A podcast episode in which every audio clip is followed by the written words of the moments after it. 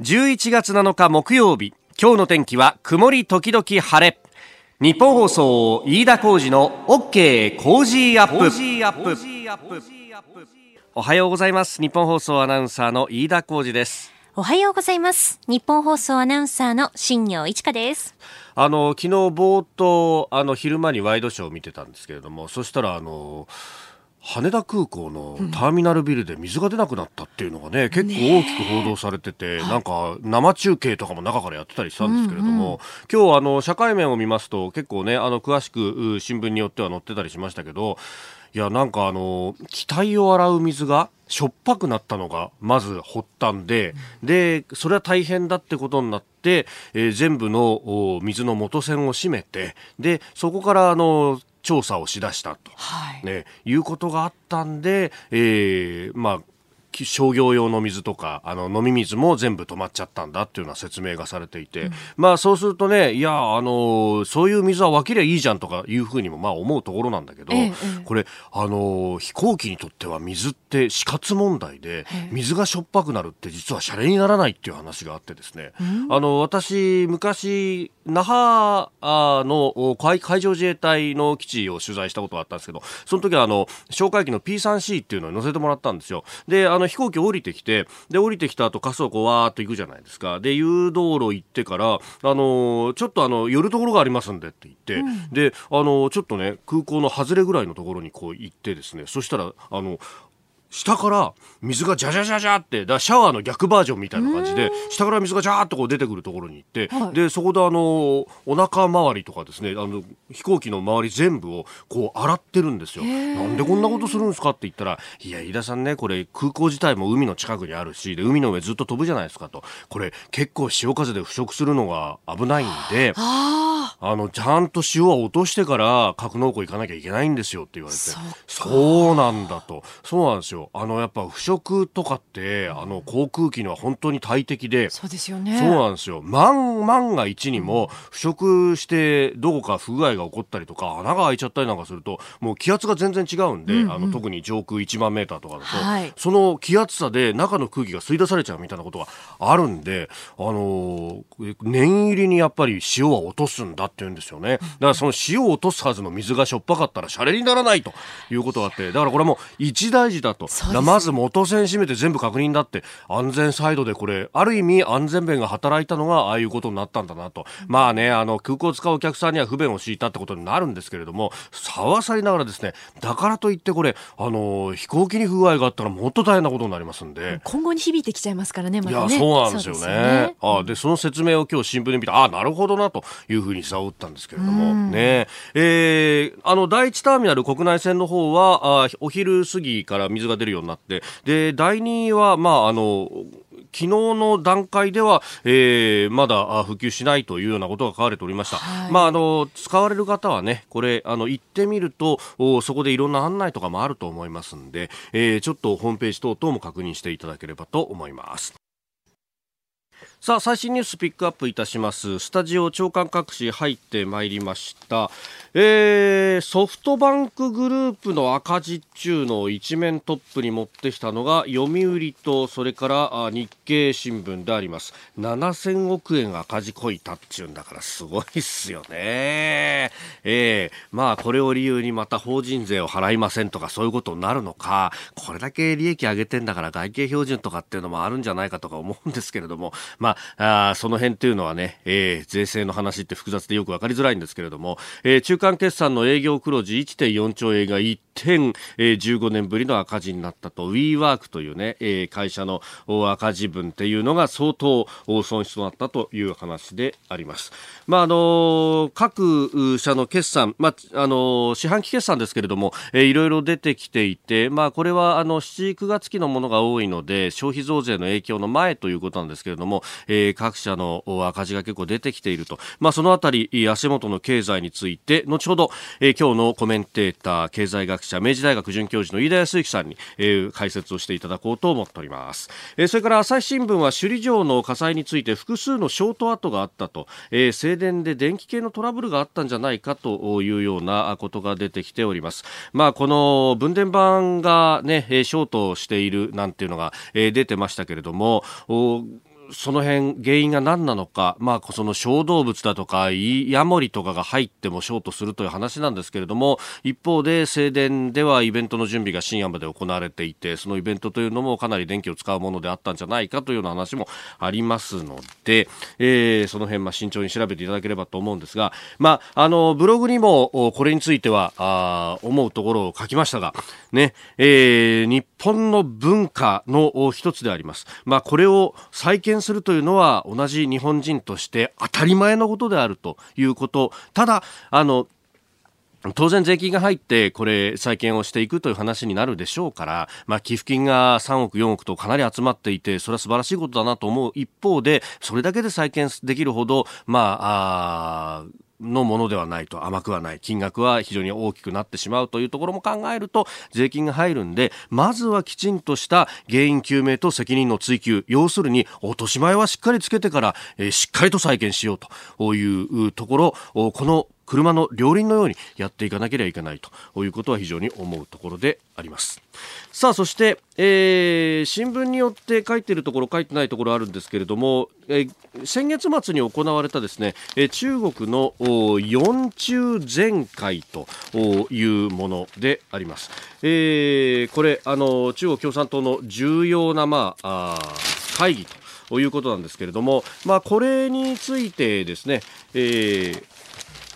全体の,、まあ、あのコミュニケーと呼ばれる、まあ、あの中で、えー、採択された決定その全文があ5日夜、えー、ですからあ昨日、おとといですか、えー、公表がされたということでこれの分析記事というのがですねあの日経新聞は結構細かく載っております、えー、総合面の2面とそれからあの全体の用紙を10面に載せていると国際面にも載せているというところなんですけれども、えー、主なポイント習氏、習近平氏の政治思想で全党を武装すると。で習近平氏の思想を学ぶキャンペーンを正式な制度にすると、え、さらにビッグデデータ AI を活用して、え、管理する行政制度を構築すると、えー、さらにハイテク産業を育成する挙国体制を構築。国有企業などをより強くと、えー、そして香港問題をめぐっても一国二制度は一国から派生すると。要するに中国なんだぞお前らはっていうのをまず強調して、まあ、その中で二制度というのもある意味あの中国北京政府が容認するその枠組みの中だけで、えー、二制度度を運用していくんだということを明確にしたと。まあ、この辺りが出てきたことと、えー、上海で週末に習近平氏があ香港の行政長官のキャリー・ラム氏と会った。えー、さらに昨日は、えー、関西氏という、まあ、あの、中国のトップ7の中の人、まあ、政治局常務員の一人であって、さらに香港やマカオといったところも管轄する、まあ、責任者とあったと。まあ、あっただけじゃなくって、まあ、そこで、えー、治安の維持というのがもう第一課題なんだということで、えー、締め付けが今後ますます強くなっていくであろうということが出てきております。まあ、その辺と、こういったこの四中全会での方針というものも、えーすべて響き合ってくるということで、えー、今後はその香港にとっては非常に厳しい道が待っているのかなと、えー、関西副首相はあ香港について暴力行為が許容水準を超えたというふうに発言したと報道されております。許容水準を超えたというふうに、まああのー中国の、まあ、最高指導部が発言をしたということになるとですね、えー、まあ、ある意味、香港でのデモというものが、まあ、非合法だというふうに、えー、香港政庁なり、あるいは北京政府はもともと言っていたところでもあるんですけれども、まあ、こういったった発言が出てくると、まあ、まずは香港の警察に任せるけれども、さらなる権力行使というものも当然視野に入ってくると、え非常にこう暗くなってくるなという感じがあります。折しも地方議会の,、まあ、あの区議会選挙というふうに香港の中で呼ばれてますけれどもこれ、えー、の補欠選挙が行われる予定になっているんですけれどもこれも伸ばされるんじゃないかというような延期観測まで出てきているということで、まあ、あこういった反非常事態宣言的なものが出てきて、えー、そのまんまあ今までの自治すら後退していく形になっていくんじゃないかと、まあ、そうするとそれに危機感を覚えるデモ側も非常に激しくなってくるといういうことがあります。なんか負の連鎖がどんどん続いちゃってるんじゃないかというようなことになっていくんですけれども、まあ、そもそも論として、えー、普通の選挙をやると、え、いうことまでは、えー香港がイギリスから中国に返還された時の約束にも入ったじゃないかと、まあ、最終的には2047年に、えー、中国と一体になる一国二制度が終わるということも確かに明記されてるんですがその前までには、えー、民意を反映した政治を行うということも明記されていた、えー、そこの正当性は完全に無視して、えー、中国北京政府の統治の正当性だけを言うというのはあまりにアンフェアであると、えー、民主主義があ危機に瀕しているというところ、えー、海外はあそれを厳しい目で見ているんですが日本はなぜか優しいというところです。今朝のコメンテーターは明治大学准教授で経済学者飯田康之さんです、えー、7時台取り上げるニュースですがまずは民間調査による10月の景況感が出てきました。まあ悪い数字が並んでます、えー、それから昨日の衆議院予算委員会での審議。まああの英語の民間試験導入について経緯を検証するというようなことが出てきております。それからアメリカの州知事選が様々行われてましてケンタッキーなどで野党が勝ったとまあこれが大統領選挙にどう影響するのかというあたり、えー、そしてキーワードマイナンバーカードのポイント制度について、まあ、マイナンバーカードをどう活用していくかという話、えー、さらにソフトバンクグループが中間決算で、えー、営業赤字が出ているぞという話も取り上げてまいります。あなたの声を届けますリスナーズオピニオンです、えー、ニュースについて様々ご意見いただいております、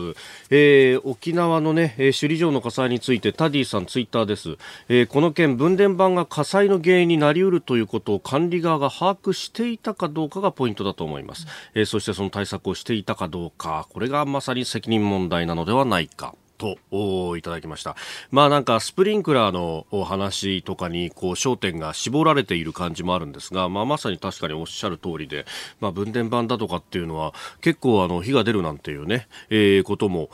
いろんなところで、えー火事の原因として気をつけましょうねっていうことが出てたりもするんで、まあ、あの家の、ね、ブレーカーなんかだとあの過負荷がかかるとブレーカーが落ちてであの事なきを得るっていうことが多いんですけれども、まあ、工業の場合どうだったのかとか、あるいは、えー、外から何か物が入り込むような余地があったのかとかね、えー、そういうところも、おまあ、おそらく検証はやってるんでしょうけれども、えー、追加の情報があればあ欲しいなという感じですね。えー、それから、あの、羽田空港の断水について、先ほどね、オープニングで少し話しましたけれども、ホームページ見ますと、今も給水は止まってると、第2ターミナルですけれども、はい、えー、いうことであります。ただあのトイレは使えると、えー、手洗いのお水が止まってるんで手洗い用のペットボトルを配備していると。わあこういう細かいところまでやっぱりやるんだなというね。う、ね、ん。この辺はやっぱり、あのー、日本のなんかホスピタリティの部分なんだろうなと思うんですが、えーえー、今のところ第2ターミナルは給水を停止と。第1ターミナルと国際線に関しては給水しているということであります。さあ、7時台はコメンテーターの方々とニュースを掘り下げます。今朝は明治大学准教授で経済学者、飯田康之さんです。おはようございます。おはようございます。寒いっすね。寒いっす。結構薄着ですよね。ねそうなんです。完全に服のチョイスを間違えました。まあ当たり前ですが、部屋の中はそこまで寒くないので。はい、そうなんですよね。これ、本当玄関開けた瞬間、あ、やばいっていうふうに。あ、でも時間ないみたいな。もう、もう行かなきゃみたいな。やってしまいました。えー、23度まで今日は、はい、今日は日中は東京は23度まで上がるんですけど、朝がね、冷え込むんですね。なるほど。今日も一つよろしくお願いします。よろしくお願いします。リスナーの皆様にプレゼント。働く人の心を育てる月刊誌「モラルビズ」300円今なら1冊無料で差し上げています。職場の風土を変えたい。上司や同僚部下との人間関係を良くしたい。ビジネス現場で直面する課題解決方法人間力を高めるヒントが満載。ものを作るだけじゃつまらない。人を作る企業を応援したい。公益財団モラロジー研究所発行モラルビズ。詳しくは日本放送飯田浩司の OK 工事アップホームページのバナーをクリック。モラルビーズ！11月7日木曜日時刻は朝7時を過ぎました。改めましておはようございます。日本放送アナウンサーの飯田浩司ですおはようございます。日本放送アナウンサーの新業一華です。あなたと一緒にニュースを考える飯田浩二の OK 工事アップ。7時台はコメンテーターの方々とニュースを掘り下げてまいります。今朝のコメンテーター、明治大学准教授で経済学者、飯田康之さんです。おはようございますお。はようございおはようますございます。飯田さんには番組エンディングまでお付き合いいただきます。では、最初のニュース、こちらです。民間調査による10月の景況感3ヶ月ぶりに悪化。民間の信用調査会社帝国データバンクが昨日発表した10月の景気動向調査によりますと企業の景況感を示す景気動向指数は前の月と比べて1.1ポイント低下の43.9と3ヶ月ぶりに悪化していることが分かりました。えー景気判断の後退というのは6ヶ月連続で後退局面入りの可能性というふうになっております。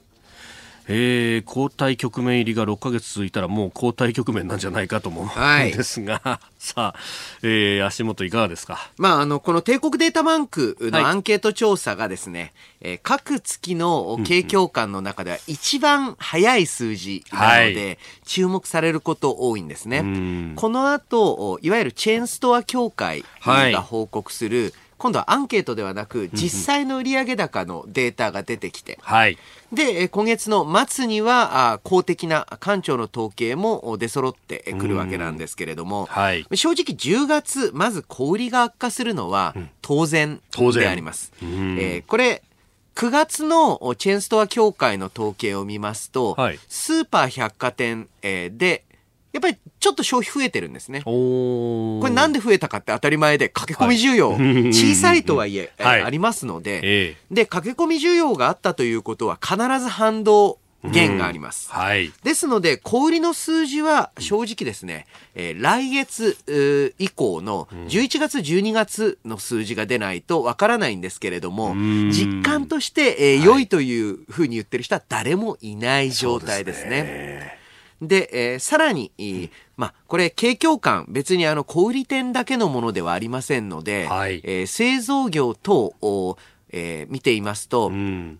どうもですね、海外需要の弱さあというのが際立ってきています。はい。で、えーよくこれ、米中貿易摩擦とか、はい。えー新冷戦の影響ですというふうに言われることが多いんですけれども、えー、えー、えどうもですねー、、はい。アメリカと中国の景気動向を見ていると、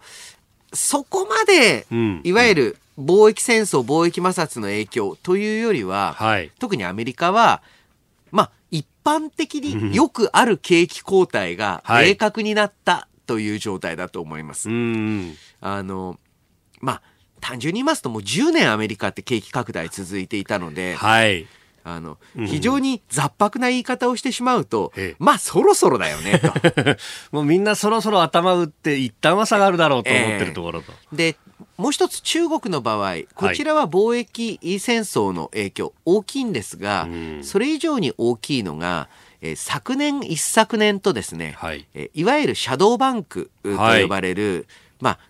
簡単に言ってしまえば闇銀行ですよね。うんうんうんそれを潰すために、はい。えーかなりですね、無理な政策を行ってきました。つまり、民間のお使っている、うまあ、借り入れえーしている、う相手先、それがまあシャドーバンクだったということで、はい。それを規制して潰して回ったので、ええ。ある意味で言うと、その不正を正すために金融を引き締めている状態っはい。ていうのを作り出してしまったんですね。うん。それもあって非常に景気の地足悪いです。こういった状況ですので、えー日本の場合、一番大きい貿易相手国、うん。20%が中国、20%がアメリカです。はい。この2つが悪いわけですから、ええええ製造業関連も良い方法がないうん。ですね。で、えーまあ、暗い話ばかりですが、はい建設関連もオリンピック需要が一段落しております。そうですよね。もういい加減出来上がってこないとおかまあしいですよね。まあそうです。まずいまずいですよね。うんえーということでですね、はい今年、えーこれからですね、また来年にかけて、はい景気の状況非常に厳しい、それに応じた経済対策が必須だと思います。うんうん本来は今行われている国会でその補正予算だとか議論がなきゃいけないんですけどね。非常に低調長で、えーかつ財務大臣がその必要ないっていうふうに、ええええええ。明言しちゃった。明言しちゃってる。まあ、これはもう考えられないことですよね。えーまずはあ足元の景況についてお話をいただきました。おはようニュースネットワーク。取り上げるニュースはこちらです。国会審議で英語試験導入の経緯を検証。文科省の議事録公開へ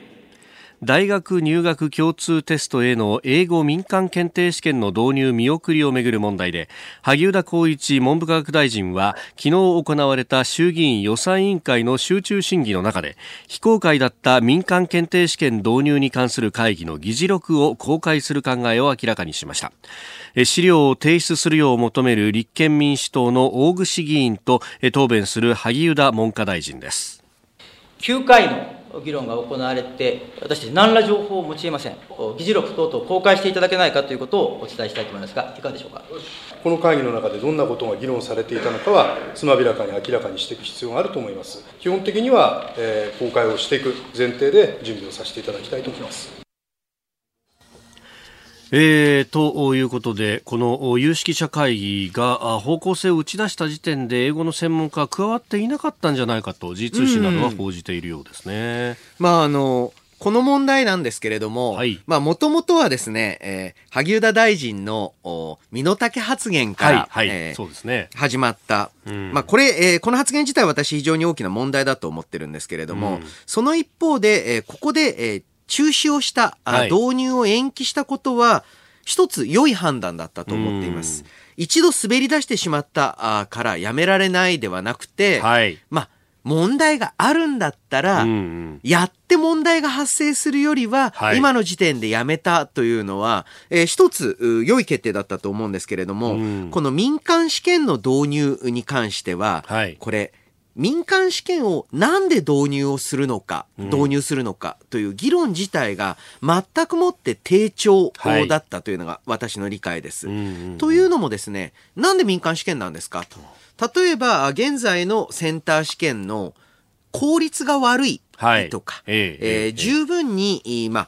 英語に関する実力を測れないとするならば、えーそれは試験の内容をかんかあ改革していくべきであって、うんえーまさにここで指摘されているように、はい外国語教育の専門家を入れて、センター試験の英語を変えればいい話なんです。うんうんうんうんうんそうですね。はい。で、民間の力、民間の活力うというと、お何でも通ってしまうところありますけれども、はいこういう民間活力を入れる場合には、ええなおさら目標というのを定めなければいけないんです。うん。例えば、試験の運営、試験監督とか採点とか、そういったことの効率化をやりたいんだったら、はい試験問題作成はしっかりと公的な機関で行ってうん、当日の運営をはい業務委託の形で民間に出すとか。で、今度は民間の活力を生かしたいのであれば、はい。それは、これ、非常にこの話、民間の活力を生かしたいっていうんであれば、はい次第の入試、私立大学の入試は、おー現在の時点で。えー各大学ええ、独自の判断でやっておりますので、これは民間の活力ですね。ええ 確かに。むしろですね、えー共通テストをはいなくしゃいいんですよ。ああ、各センター試験という形をなくす。各大学が、あそれぞれ独自の学力、う判断基準に従って入試をやればよいと。確かに今、公立のね、あの、国立の大学だって、あの、国立大学法人とか、独立行政法人になってるから、まあ、半分民間みたいなもんですよね。そうです、そうです。ですから、えーむしろですね、共通一時、えー共通一時じゃないですよね。えーセンター試験共通一時のような形式をやめるうでもいいんですけれども、ん確かにですね、じゃあなんで共通テストが必要かっていうと、受験が1回で済むので、はい。えー学生にとって負担が少ないんですね。ここ重要です。はい共通テストにするのは、学生の負担が1回で済むから少ない。うん。そしてもう一つ作成する側もはい1個だけなので、うんえーセンター試験って正直ですね、私は世界で一番よくできたペーパーテストだと思ってます。はい。あの、もうほとんど、おまあ、ちなみにですねええ、センター試験の作問委員に当たるとですね、はいえーはい大学の先生が当たるんですけれども、これ、誰にも公開されないんですよ。うん。で、えー大学のはい学長と、ええおせいぜいまあ、まあ、大学の組織にもよりますけど、せいぜい学部長と本人ぐらいしかわからない。ほう。同僚でもわかんないね、同僚にも絶対教えません。絶対教えちゃいけない。で、まあえー例えば3年の任期が明けると、はい大変3年間あの会議とか、えええー自分の学校の入試、はい。バンバン、あの、全然参加できずごめんなさいって、まあ、謝るのも変な話なんですけれども、はい実はって言って、後で、あああ、試験員だったんだってなるほど。後でみんなわかる。どうもこいつ会議の出席率悪いなと思ってたら、みたいな。なんだよ、サボりやがってとと思っていたら、あそうじそうだごめんなさいみたいな風になる。そういう秘密保持をしてはあ、それができるのって数が少ない1回だからなんですよね。なるほど、なるほど。だとしたら、はい。この複数回の受験をさせてそれを民間のテストで行うって、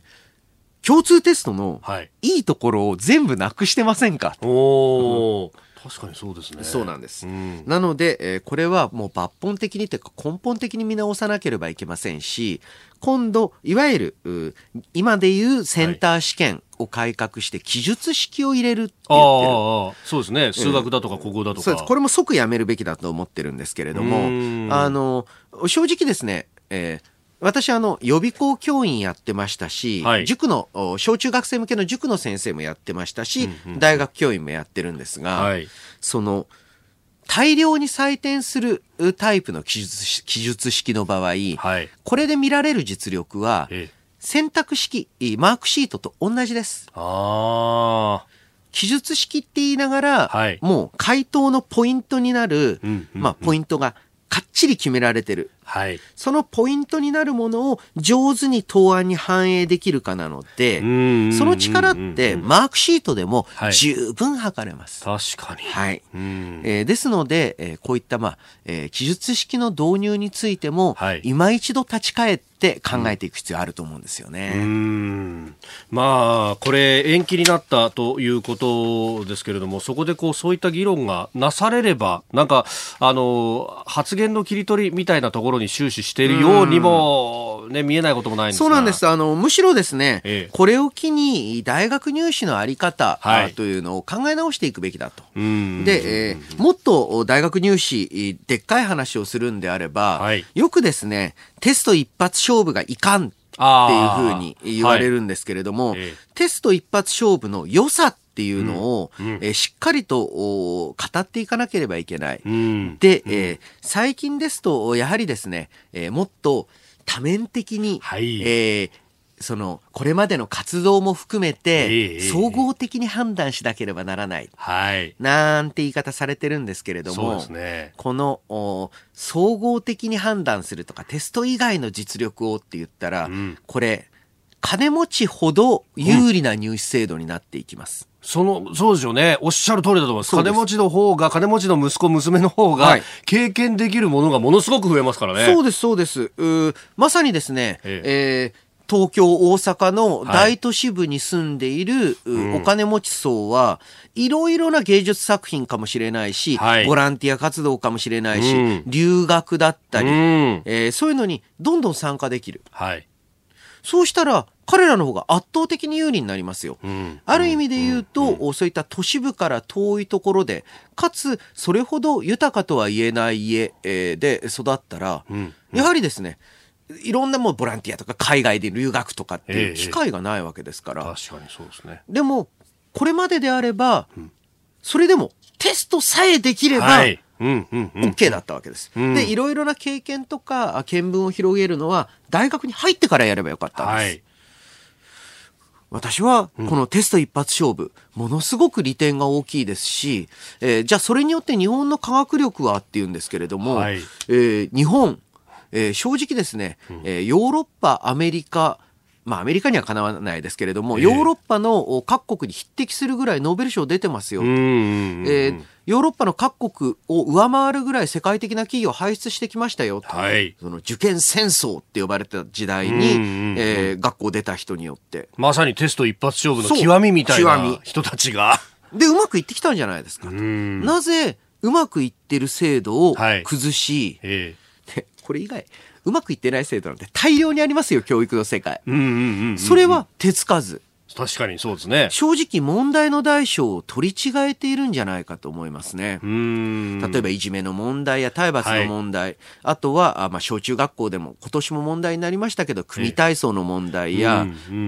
教員の過重労働、そしていじめ。ええなんでこっちには手つけないんですか？と。確かにね。全然うまくいってないでしょうと。うんうんうん。一方で大学入試は、はい。割とうまくいってますぜと。えー、なぜうまくいってる方を悪化させ、はい。ダメなものを改革しないのか。ちちゃんとお行政自体見直していくべきですようね。ん誰がこれを決めてきたのか、それによって得をするはずだった人って一体誰だったんだろうとかね。あとはね、単純に言うとね、えあ楽に変えられそうなところ、手つ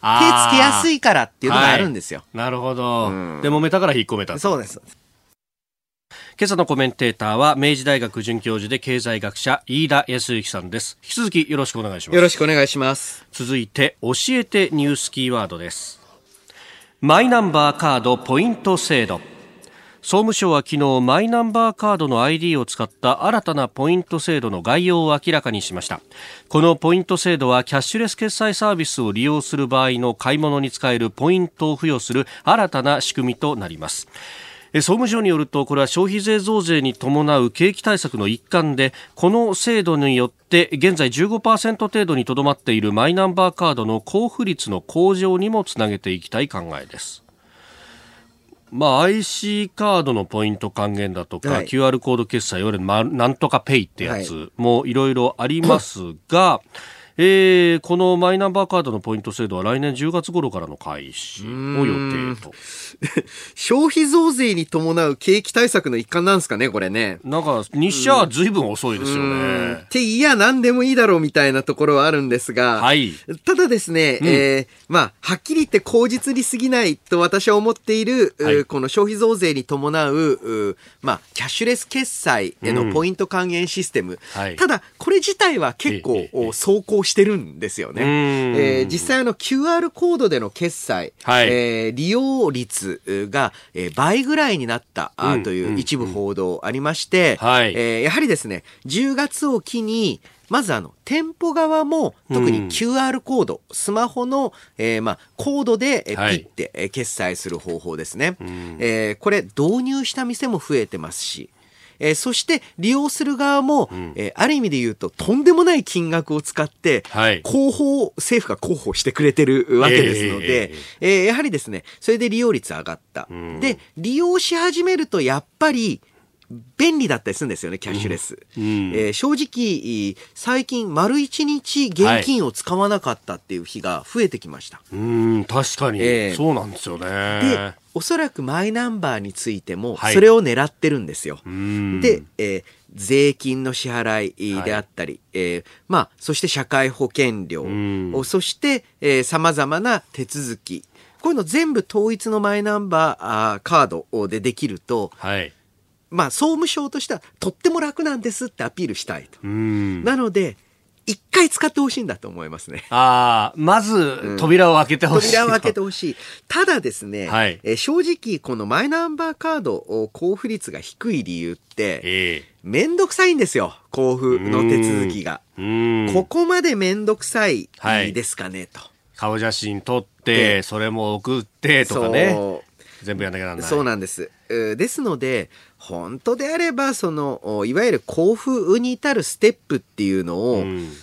簡素化していく。はい。そういった試みと同時並行でやらないとですね、うんでしかももう一つは、え例えば税金の申告なんかに使うマイナンバーのナンバーだけであれば、はい。いわゆる、まあ、マイナンバーカードそのものではなくて、えええーええええ通知の通知のおはい知らせの方だけでもはい番号わかるので、ええ。正直用足りちゃうっていう。まあ、そうですよね。結局、あの、例えば証券会社の口座開けるとかね、うんでも、あの、コピーしていただければそれで足りますんで、みたそだ、いうな、ね。あの、免許証と、はいあの、交付交付のカード両方送っていただければって言って、まあ、まあ、それでいいかって。うんそんな年何回もやるわけじゃないしな、みたいな、うんえー形にどうしてもなってしまう。はい。で、えーこういった、あーまあ、いわゆる社会保障統一う番号制、はいえーこれ行政の効率化のためには確かに必要なんですけれども、ええ。どうやってそれを普及していくのか、あそういった時に結構あの鍵になるのが、まあ、高度経済学でいうところのはい。ナッジっていう機能で、はい。ちょっと何かの後押しがあれば、最初の人をサイトの人、最初の一押しですね。ただマイナンバーカードポイント制度が一押しになるかな。なるかうん、結構、私は懐疑的なんですけれども、はい。まあ、こういう普及に向けての、ええちょっと傾けてやるとか、うん。ちょっと刺激してやるっていう試み、はい。これはもっと政策の中で利用していくべきだと思うんですよね。うん。いやー、実際、えー行政手続き、はい。もうちょっと簡素化されてほしいですよね。だか。らこれね、あのカードの中にデータが入る形ではないというのが、まあマイナンバーカードの建前ですよね。ええ。それをやっちゃうと、結局あの流出だとか紛失の際に大変なことになるからということなんですが、まあそれはそれとしてこのカードで全部できるよっていうね、えーところがもうちょっと広まればと。そうですよね。うんあの、例えばまあ、保育園の申請等でも、何回俺住所書いてんだいいや、そうそうそうそうそうそうそう。そうなんですよね。住所ぐらい P でいけないっていう。ねえ結構あの内閣府とか総務省とか取材して聞くと結局最終的にはこれ今ポイントだけれどもそれをあのウォレットの形として、うん。むしろあの現金もまあデータとしてはやり取りができたりとか、交付金とかを入れられるような形にできりゃいいんだけどね。そうなんですよっていう話をね。例えば、まあ、あいわゆる給付付き税額控除、はい。つまり所得が低い人はそれを補うように、給付金、まあ、逆の税金みたいなんです,、はい。ですよね、うんうんうん。えーそういった制度を導入するう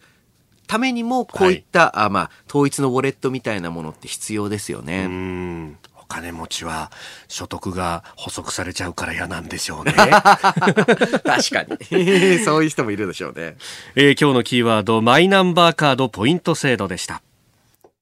さあ、メール、ツイッター、ニュースについていただいておりますが、7時頭、足元の景況感、帝国データバンクの数字を元にはいしてお話しいただきました。で、いろんな人から来てるのがですね、えーこちら代表してルパンの忘れ物さん、木更津の方、企業業績は下方修正が続いてますけど、株価は絶好調。はい株価はリスクを先取りしてるためだとか、だったら企業の景気はこれから回復していくんですかね、と。あの、これ、ツイッターでもいろいろいただいてるんですが、これどう説明したらいいんですか、ね、これあの、おツイッターでもご指摘がある不況の株高って呼ばれる現象なんですけれども、ある意味で言うと、お企業間でえー新たな投資対象が見つからないと、一つは他社の株を買う。はい。うんしかもあの、特定の会社の株を集中的に買うんではなくて、うん。散らして買うことによって、はい。えーまあ、企業業績下方修正されたあとはいえ、別にあの、えー全体的に株価が暴落する状況ではないので、うん。ある意味貯蓄型の株投資っていうのがえー出てくると。ん。そうすると、お一時的に株価が上がってしまうということ、おはい。十分あり得るわけですよね。うん。えー私自身はちょっとおこのお環境というのは良くない傾向だと思ってます。おー。えー通常ですとはい。株価は、あーまあ景気の先行指標、うん。景気に先立って動くわけなので、はい。えーまあ企業の業績の改善を見込んで、えーうんというふうにえー表現されること多いんですけれども、ちょっと、えー自社のあいわゆる工場を建てるとか、新しい店舗を建てるうではなくて、はいえー他社の株式を投資目的で保有するっていう方向でえー買いが出ている。そういった性格はあると思いますね。なるほど。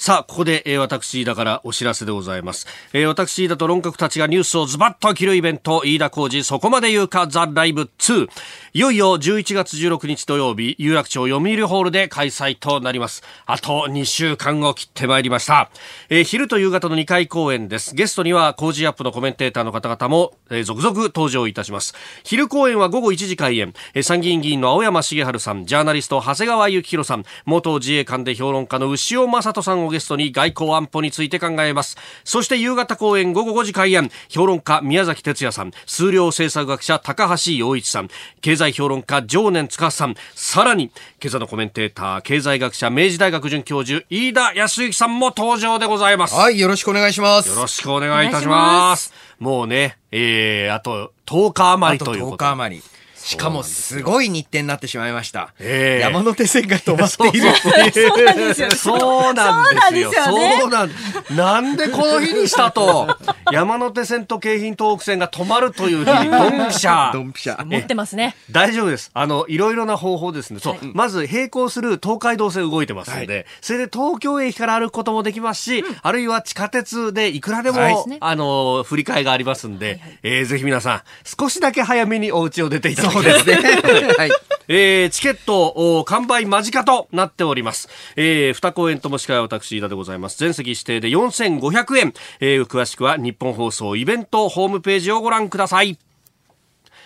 さあ、そして、えー、この時間のお相手、私、日本放送、飯田浩二と、新業一華がお送りしています。今朝のコメンテーター、改めまして、明治大学准教授で経済学者、飯田康之さんです。引き続きよろしくお願いします。よろしくお願いします。します。では続いては、ここだけニューススクープアップです。この時間、最後のニュースを、スクープアップ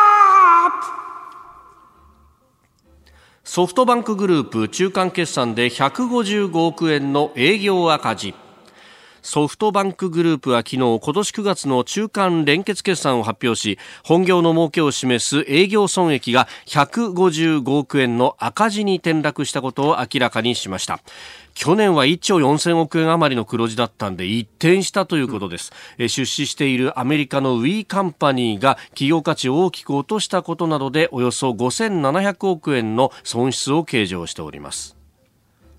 ウィーカンパニー、あの、ウィーワークっていうのをやってる会社ですよね。いわゆるあの、おコワーキングスペース、はい。まあ、シェアオフィスんうといった共同で使う、まあ、オフィスの運営をしている。はいまあ、こういったあのシェアエコノミーって言いますけれども、ええ今までであれば事業所事務所というのは、ん自分のためだけのオフィスを借りなきゃいけなかった。はい。それをシェアして使いましょう。おこういった、あまあ、新しい流れ、えーうん新しい経済に関する会社なので大きく投資をした。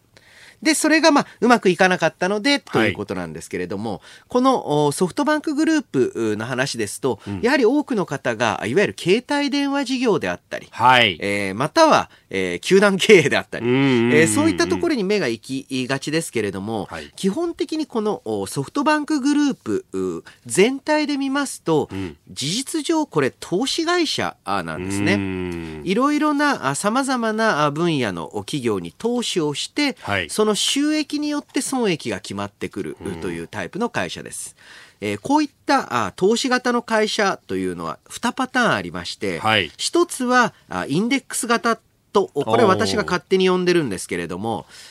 できる限りはい。うん。散らばせて、はいいろいろな国のいろいろなタイプの企業に投資して、えそれによって安定的な収益を得ていこうっていうタイプの投資会社。はい。えーと今回、まあ、ソフトバンクグループがそれに当たるんですけれども、ええこれと見込んだあうん企業に集中投資をする形で、えー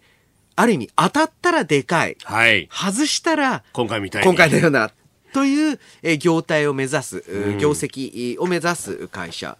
えーソフトバンクは完全にリスク取りに行っていますので、えソフトバンクグループはですね、はいこれこういった状況発生するのはまあまあしょうがないしょうがない。ええうんえー孫うん社長会長はいもですね、えーまあ、ある意味で言うとすごく短くまとめると、ええ運が悪かったっていう趣旨のことを、ええまあもちろん反省しているとか、見通し甘かったって言いつつも、はいえー本人もですね、えええーこういうことがあるっていうのは分かってるうんはずです。だって、えーある意味ギャンブルなわけです。はい。常に勝つってことはありえない。うん。で、えーある意味、こういった大損をこくこともありつつなので、はい。すごく儲かる時もあるんですね。ええですので、えーこれによって、えー例えばソフトバンクグループの、おいわゆるう実業、実別にあの投資が虚業だというつもりはないですけれども、えー携帯電話事業等おに何か、あはい齟齬が生じるとか、その業績が落ちてるってわけではない点はん注意しなきゃいけないですよね。うん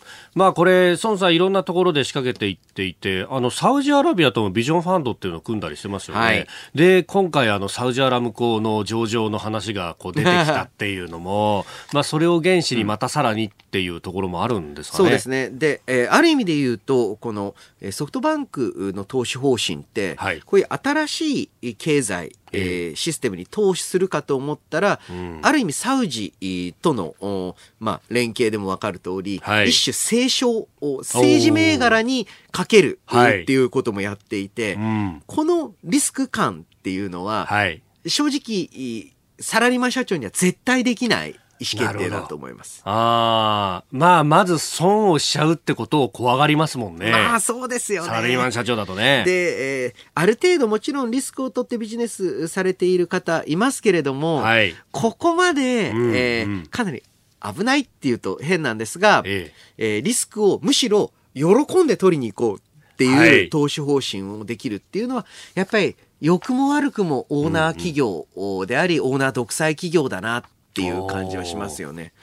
で実際よくですね同族会社とかオーナー独裁とかって言って、はい。えーなんか悪いことのように言う人いますけれども、はい。えーまあ、広く企業データを見るとええ。実はこういうオーナー社長の会社とかあとは同族企業って呼ばれている企業の方がはい。長期的な業績って良かったりするんですよね。取るところでリスク取れるからっていうのが。結局そういうのを何度もやっていくうちに目利き力も出てくるそうですね。しっていうところですか。で、えーまあ、そういった最終的に同族経営オーナー企業ですと、はい。まあ、し商売人、沈むときは沈むんだよっていうのを分かりながら、はいえーリスク取ったり、えーまたは守るときは守ったりするので、えーさらには特に、えーまあ、同族経営とかの場合、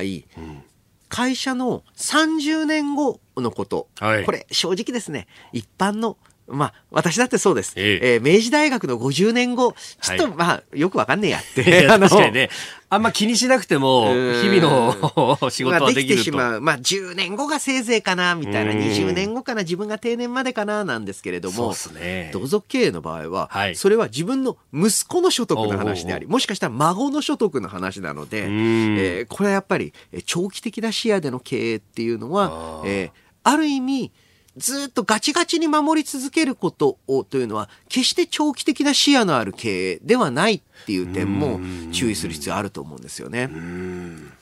え今日のスクープアップソフトバンクグループの決中間決算の話、まあ、そこからあ企業経営の在り方についてもお話しいただきました。